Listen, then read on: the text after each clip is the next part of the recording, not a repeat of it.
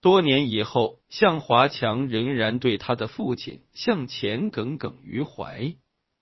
向前军统少将，国民党败退时来到香港搞间谍活动，成立了著名的黑社会组织新义安。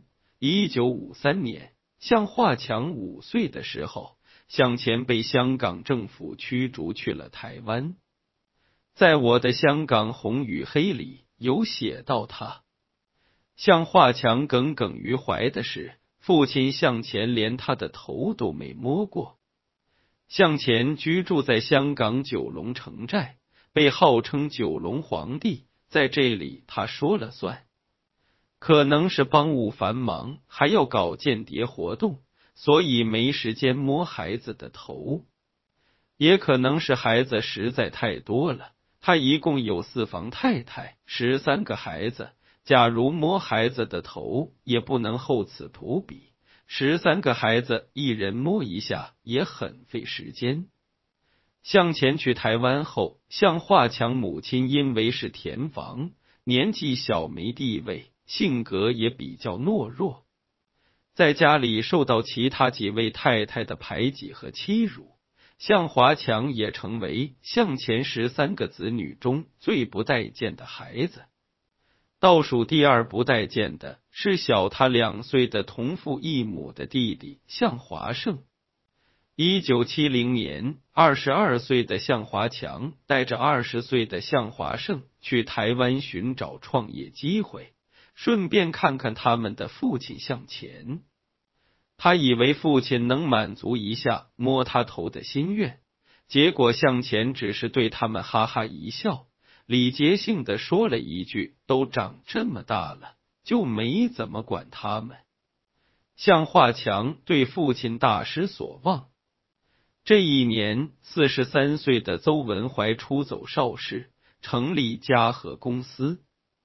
邵氏和嘉禾之争的时代悄然开始。二一九七一年，向华强还在寻找创业机会的时候。原本李小龙是和邵氏合作的，结果邵氏只给他两千美元片酬。得知消息后，邹文怀用一点五万美元的片酬，外加票房分红，签约了李小龙两部电影，即《唐山大兄》和《精武门》。结果前者打破香港电影票房纪录，后者打破亚洲电影票房纪录。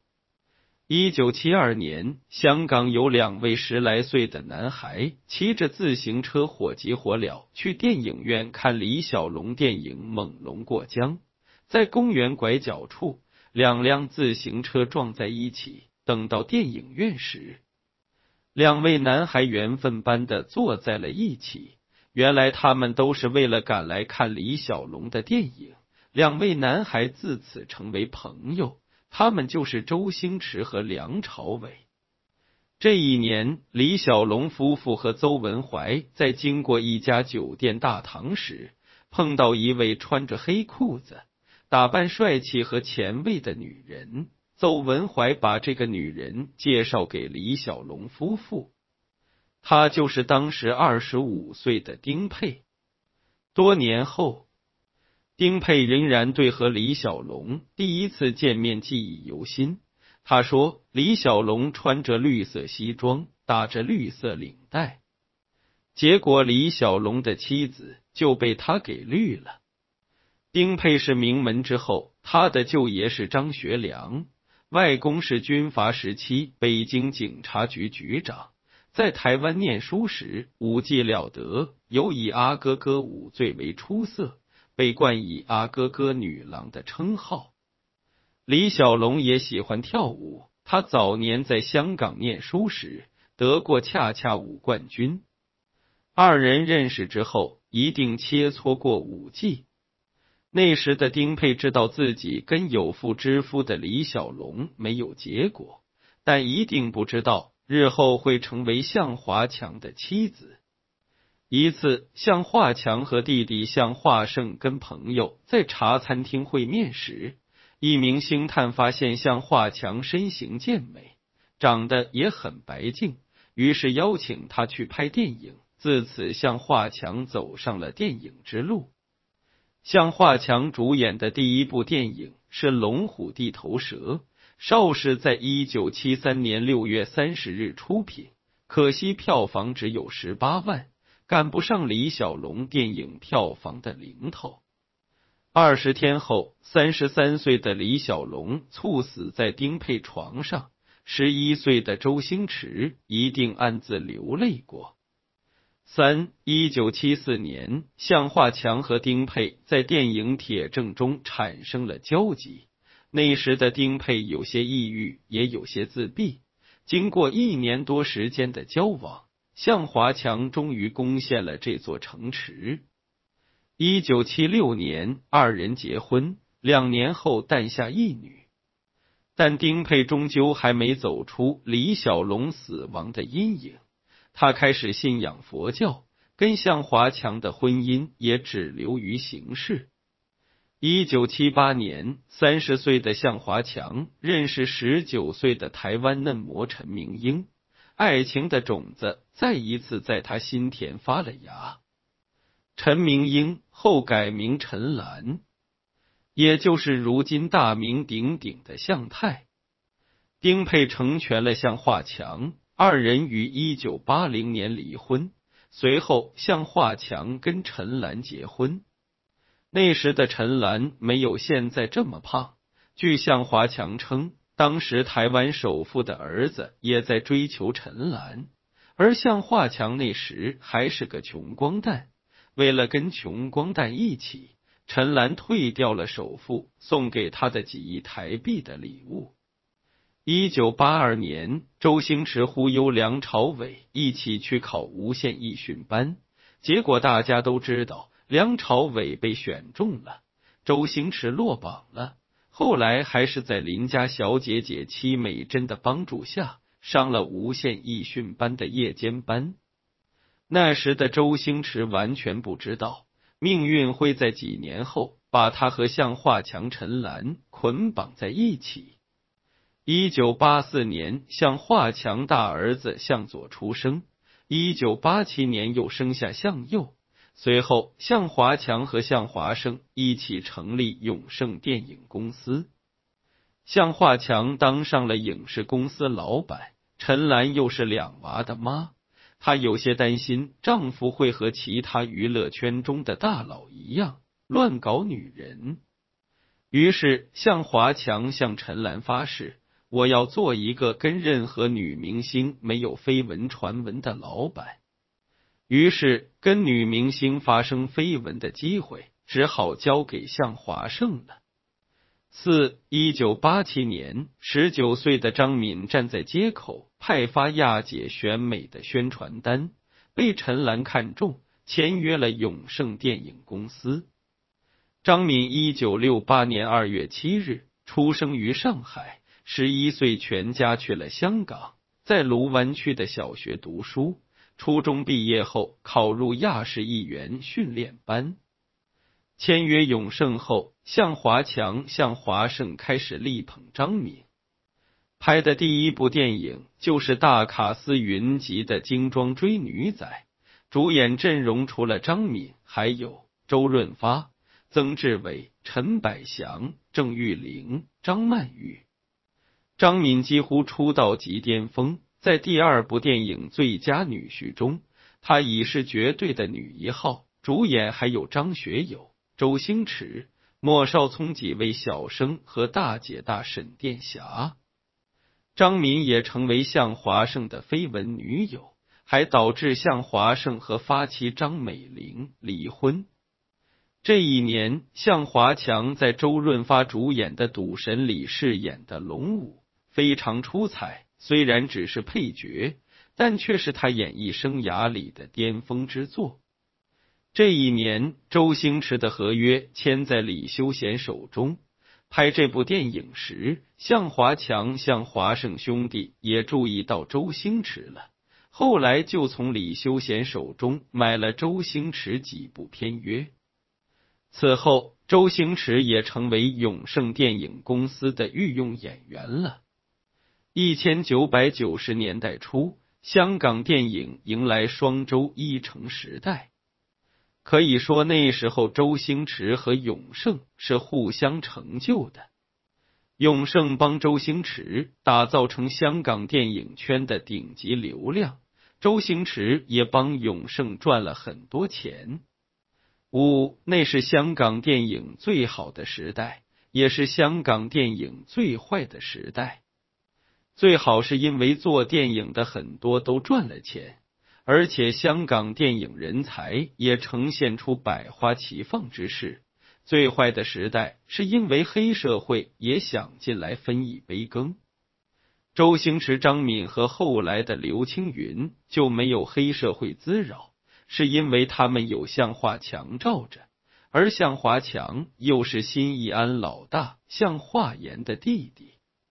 李连杰就倒霉了。因为他是从内地到香港发展的，没有后台，所以这棵摇钱树谁都想据为己有。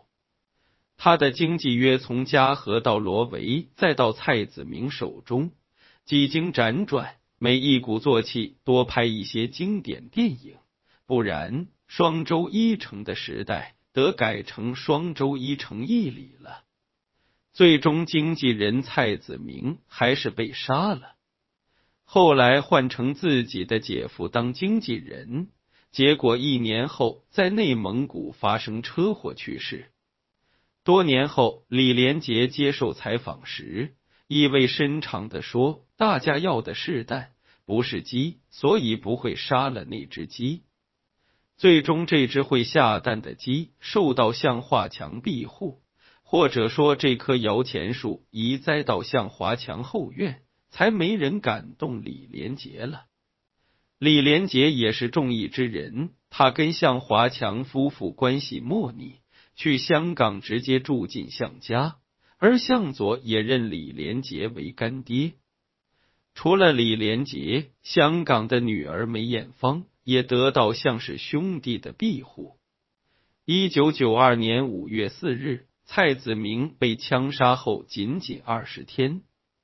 三十二岁的电影投资人、香港一四 K 堂主黄朗维与电影人黄百鸣来到九龙塘一间卡拉 OK 酒廊消遣，刚好遇见梅艳芳和朋友也在此聚会。黄朗维拿着一百万支票，邀请梅艳芳唱一首歌。梅艳芳不愿于人，便婉言谢绝。黄朗维在黄百鸣和小弟面前感到颜面全无，竟在众目睽睽之下打了梅艳芳一个耳光。梅艳芳便跟闺蜜向太打电话。向太在后来的采访中说，向华强曾帮助过那位电影投资人，所以这事就这样摆平了。但江湖上传闻那天晚上。有两百多名黑社会成员在九龙塘对峙。三天后的凌晨三点，还在医院休养的黄朗维被两个枪手枪杀身亡。随后，新义安悍将湾仔之虎陈耀兴被控与黄朗维案有关而被调查，但由于有不在场证据，只能保释候审。也是从这一刻开始。香港两大帮派新义安和一四 K 就像两桶汽油，一点就燃，而梅艳芳被迫躲到泰国避难。香港警方为了防止黑社会火并，做了很多戒严工作，并进行一次大扫荡，这才让事件暂时熄火。一九九三年十一月，事情过去一年多了。梅艳芳也出了一千万买来了平安，大家以为风波告一段落了。结果，新义安悍将陈耀兴受邀到澳门参加赛车活动，在居住的酒店门口被枪手伏击身亡。随着陈耀兴的死去，一四 K 和新义安都有堂主埋单，整个事件才算基本结束。其，因为黑社会的介入，也因为盗版猖獗，香港电影开始走下坡路。一九九三年，向华盛淡出电影圈，开始专注炒股，并进军澳门赌业，赚的也是盆满钵满。向华胜前脚刚离开，周星驰和张敏后脚先后约满离开永盛电影公司。周星驰创作了电影《大话西游》系列，虽然票房未达预期，但却成为影响几代人的经典电影，也因此奠定了他在内地影迷心中至尊无上的地位。张敏离开了永盛，开始走下坡路，直到把路都走没了。一九九六年七月十八日。中国星娱乐集团在香港联合交易所上市，向华强为董事局主席。不得不佩服向华强的政治和商业眼光，因为香港即将回归，所以他注册中国星娱乐，目的就是觊觎内地广阔的电影市场。多年后，向太在《鲁豫有约》里说：“他们不是黑社会，如果是黑社会。”公司也不会在香港上市，因为香港的上市公司审核非常严，因为他们家族有黑社会背景，所以审核更严，甚至还需要港督来签字特批。但是香港即将回归，给香港的未来部署了很多雷的末代港督彭定康，还会那么严格吗？所以。这不是撇清黑社会嫌疑的理由，但是鉴于上海滩解放时期政府招安黄金荣，以免青帮给解放后的上海添乱来看，新义安很有可能也被招安了。于是中国兴来内地发展也就有恃无恐了。这种选择是历史的必然，也是识时务者为俊杰的体现。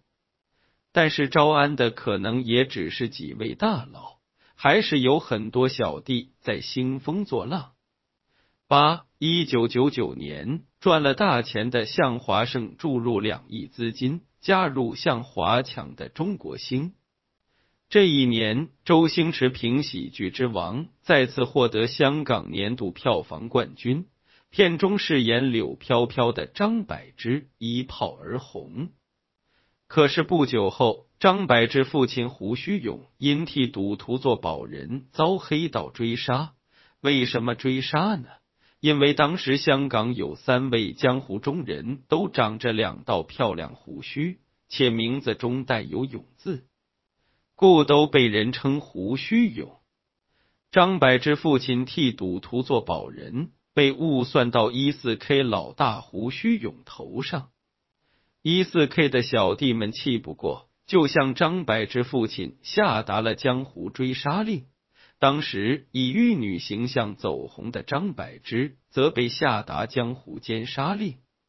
最终，向太帮张柏芝摆平了奸杀令，张柏芝也因此加入了中国星。从早年当李连杰靠山，到帮梅艳芳解围。再到摆平张柏芝的江湖奸杀令，凡此种种，如果不是向家有黑道背景，能摆得平吗？在那个拍电影还要拿刀拿枪抢演员档期的年代，在永盛电影公司的片场，为什么没有黑社会敢来抢演员的档期？不还是慑于新义安的黑道势力吗？当然，也许向华强没有加入新义安，但狐假虎威的效果还是有的。整个香港都知道新义安跟向华强的关系，黑道和电影圈谁敢不给面子呢？所以，即便向华强不是新义安成员，但也享受了新义安带来的红利。九跟发妻离婚后。向华胜跟张敏谈了几年恋爱，后来张敏跟永胜解约，二人也就此分手。后来张敏还当了一阵子汪宇的女朋友。汪宇在我的《京城四少泡妞记》里有写道：因为赵薇插足，汪宇跟张敏分手。二零零三年，张敏跟内地经纪人刘永辉相恋。二零一三年，二人结婚。向华胜跟张敏分手后，又跟小自己二十四岁的张玉山展开忘年恋。二零零六年分手。随后，向华胜又跟小自己二十二岁的端木英子相恋，二人于二零零九年结婚。二零一四年九月。那篇著名的“为什么那么多人黑周星驰”在互联网刷屏。文中提到向华强有黑道背景，周星驰先后两次申请移民加拿大被拒，是因拍向华强的戏替人洗黑钱。向太多次发微博斥责周星驰。